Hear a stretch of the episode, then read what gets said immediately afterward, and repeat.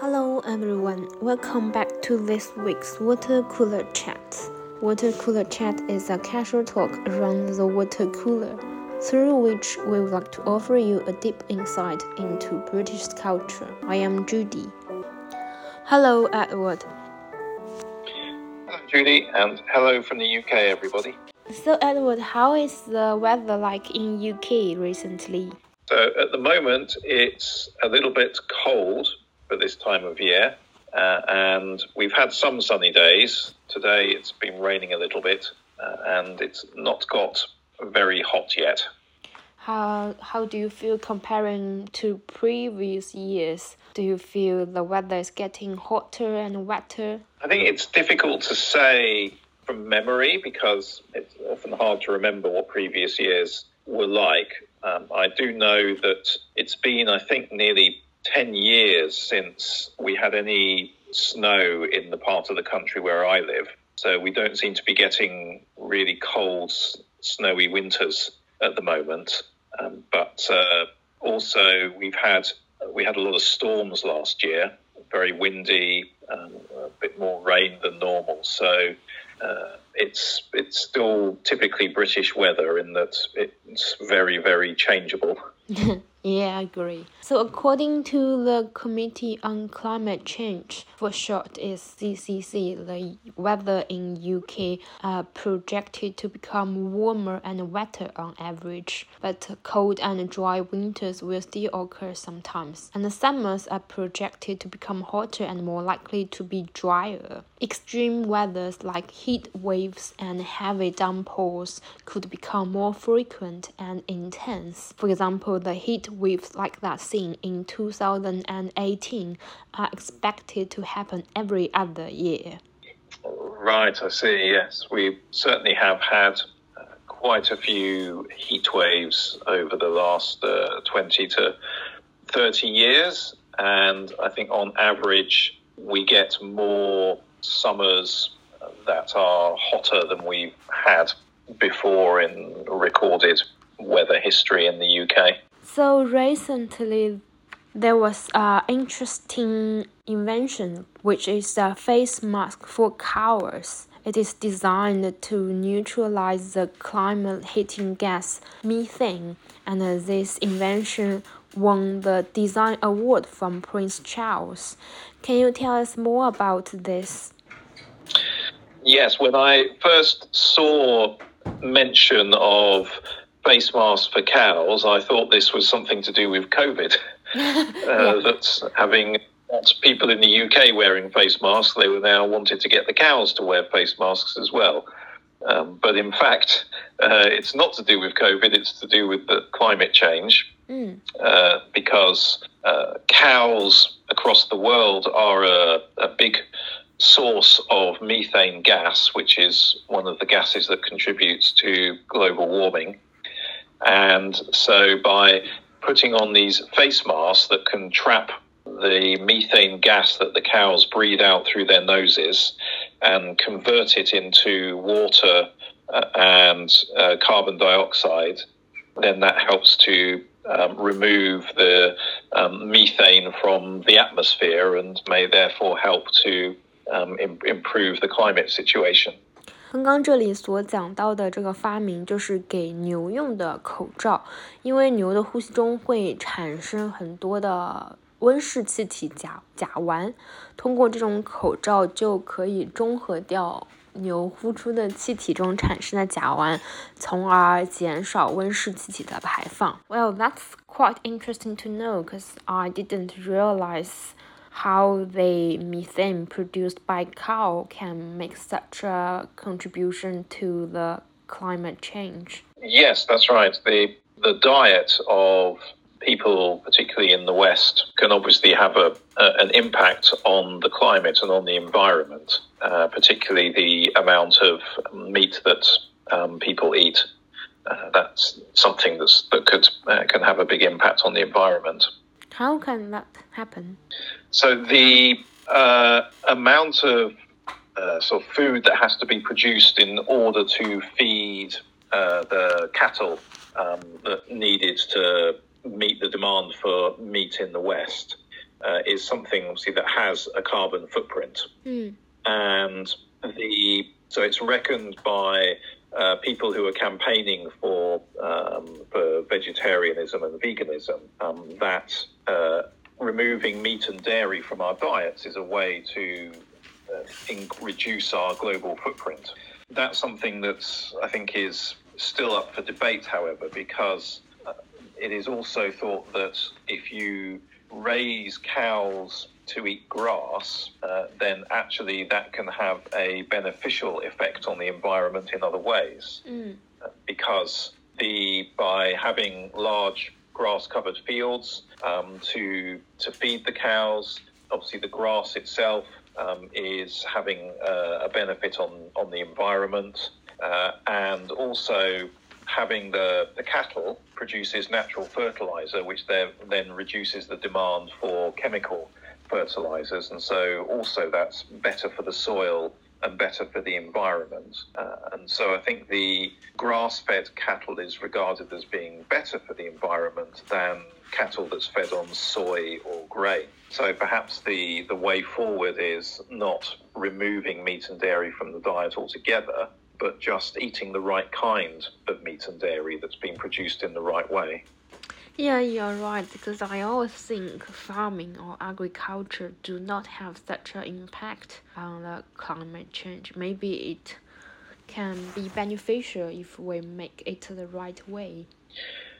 That's correct, yes. And um, uh, a vegetarian or vegan diet is not necessarily so much better for the environment. It depends on what you're eating, because if you're eating things like avocados, which um, you can't grow naturally in the UK, therefore they have to be transported across the world to get to the UK. Uh, and so that in itself has an impact uh, on the environment. So I think it's a it's a complicated yeah. um, picture as to actually what you what you eat and what impact it has. Yeah, and the, the government proposed to cap the emission from agriculture by 30% between 2019 to 2035 and that means people will have to eat 20% less meat and dairy on average by 2030 also proposed land shifting from agriculture use to trees and restore peatland and uh, as well as less food waste. Uh, yes that's right. Um, i think that's uh, uh again, the difficulty is can is how you're going to actually be able to feed um, the population of the Earth. Yes, and I think these three methods are largely rely on the willingness of farmers and consumers themselves. I don't know how they can make people voluntarily eat less meat and dairy. Mm. Yes, and the the UK government has been encouraging farmers to convert their farmland into uh, natural land with um, trees and, and things like that, rather than using it for agriculture and producing food. However, the recent events um, in the Ukraine uh, have, of course, caused this huge rise in food prices and mean that it's uh, much more difficult to get food from overseas countries. And so that shows actually maybe it's more important for um, farms in the UK to be producing food so that we're not relying on transporting the food from other countries. Yeah, again, it's a very complicated issue. The UK government has committed to reduce its greenhouse gas emissions to net zero by 2050. So, if we look closer at the plan in terms of power generation, in 2021, Boris Johnson set a target for our for the UK's electricity to come from clean sources by 2035. So, do you have an idea how the government government can do to achieve this? Target? Well, I think the, one of the biggest ways in which they're going to try and achieve it is that there will be a ban on the sale of petrol engine cars after 2030. So that's in just eight years' time now. The only cars that you will be able to buy from new in the UK will be uh, electric cars. I think in China we have very similar policies to stop selling new petrol cars. Right, yes. The government announced this, I think it was about uh, two years ago, and already we're seeing a big increase in the number of electric cars that are being sold. Yeah. Uh, 10 years ago, there were 2,500 electric cars in the UK. Mm. This year, there are 460,000 electric cars in the UK. Wow, that's quite a big increasement. It's a bit a big increase, yes. It's still a, a small percentage of the total number of cars that there are in the UK, but it's a sign that people are already beginning to make the change, and people who are buying brand new cars are looking seriously at buying electric cars. Mm, yeah. In China, I think the government provide a special allowance for people to buy electric cars, and the price for petrol oil is increasing recently. So that is a motivation for people to get electric cars rather than the petrol cars. What about the situation in UK? There is uh, government money that you can get to help you buy an electric car. The cost of electric cars is still quite a bit more expensive than it is to buy a petrol car. And you can't really buy small electric cars. Uh, so that's a whole section of the market, quite a big section of the market, where there actually aren't any electric cars available to buy. So, uh, so it's still an expensive thing to do to buy a new electric car. Um, but if they become more and more popular, then you would expect to see the price begin to fall and maybe the technology will advance so that they can make electric cars for the sort of small car size of the market. Hmm. I'm just interested to ask. So, do you know what is the price for a Tesla in UK? The price for a Tesla. Yeah, because that that's very popular. Uh, it's forty. Yes, forty-two thousand pounds. It costs the UK, the cheapest one. Forty-two thousand. Yes. Yep. So, it is the most popular electric car on sale in the UK, um, the Tesla. Um, but it certainly is not a cheap car. No, no. It is not a cheap car in China, also. Yes, yeah. So there are still, I think, problems with owning electric cars, and at the moment, I don't see any serious uh, work that's being d- done to overcome some of the very basic problems that will stop people being able to own and run electric cars. For example, the the biggest well the biggest issue is how do you charge the car? Yeah. How do you charge up the battery? Um, now, uh, obviously, if you are able to park your car right outside your house, then of course you can just run a cable from your home to the car and charge the car up every night that way. mm-hmm. But 25% of car owners in the UK cannot park their car outside their house. So how are they supposed to charge the car up? That I think is a is a is a big issue. I think on the main, it's the sort of poorer people in the UK who are the ones most likely to be within that 25%, the ones who won't who don't own a property large enough to be able to park their own car outside it. So that's a big issue. Yeah. And the other issue with charging the car up is how do you charge the car up on um, long journeys? yeah. So there, at the moment, um, so I said there's nearly half a million electric cars now on the road. There are only 30,000 public charging points Mm. across the whole country. That's too So when you're on a long journey, yes, it's just not enough.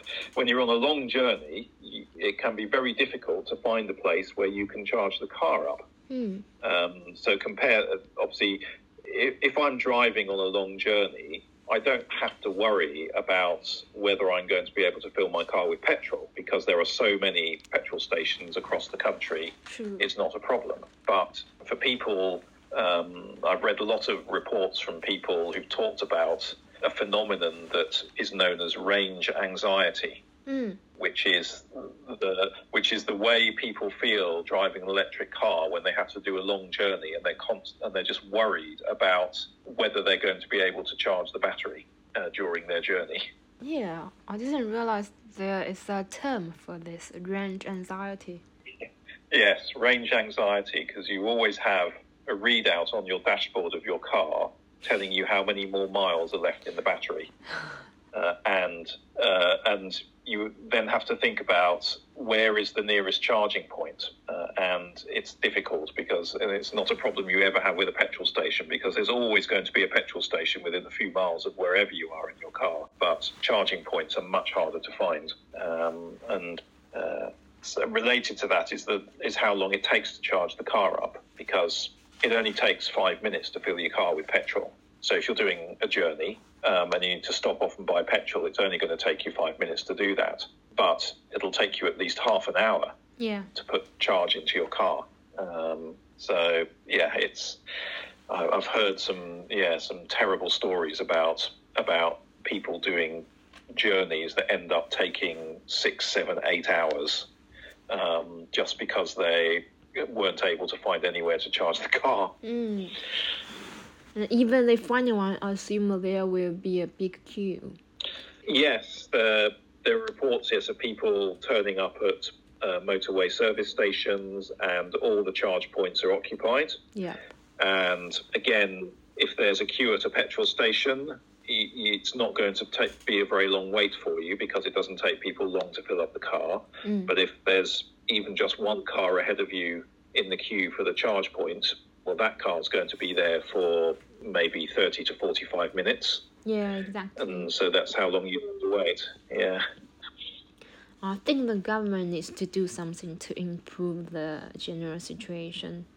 Yes, there, there needs to be a very, very big increase in the number of public charging points. Mm. Uh, and at the moment, the government doesn't seem to be putting any money into that. They're um, relying on the private companies to, to create these charging points. But uh, I think there needs to be um, some sort of um, strategy to, to greatly increase the numbers so that there are as many charging points as there are petrol stations Yeah. um, and hopefully, hopefully, technology will um, reduce the length of time it takes to charge the cars. But uh, it, Yeah. it may also be that uh, perhaps battery technology isn't going to be the way forward for electric cars. There's also hydrogen um, fuel cells uh, as the alternative at the moment to, to batteries. Yeah, we will see. So let's look at another Mm. part uh, heating and buildings.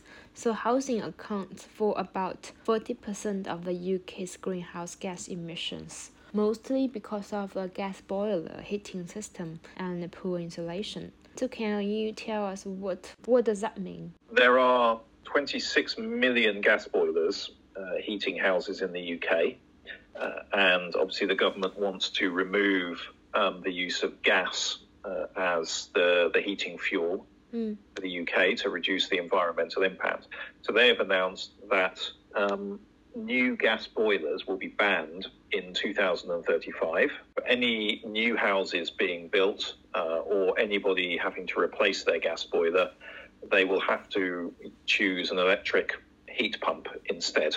Ah, okay. So, can I ask what is the kind of heating system used in your house? So my house is uh, using a gas boiler. That is by far the most common uh, heating system for homes in the UK. Almost every house has a gas boiler he- heating system.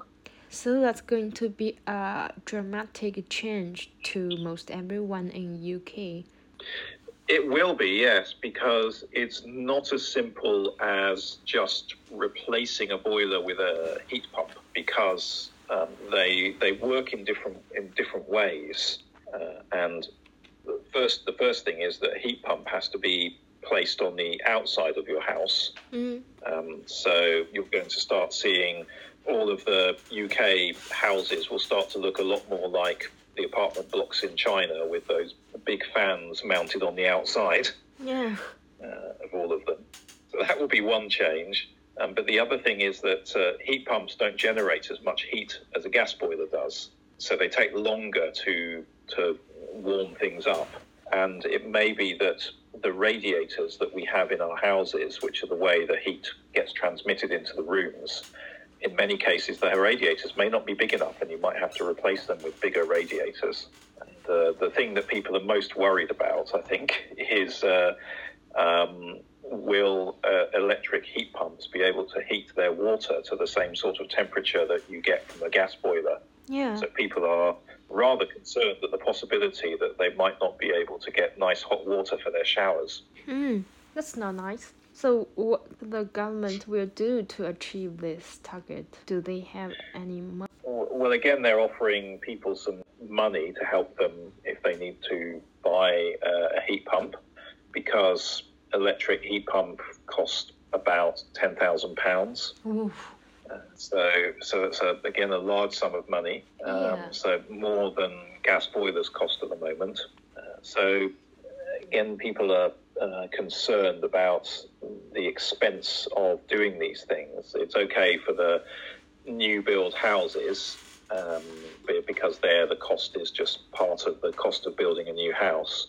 But for people who are replacing their boilers, when their gas boiler breaks down and needs to be replaced, they could find themselves looking at a much larger bill than it would have cost them if they'd just been able to buy a new boiler. Yeah, it doesn't sound very promising.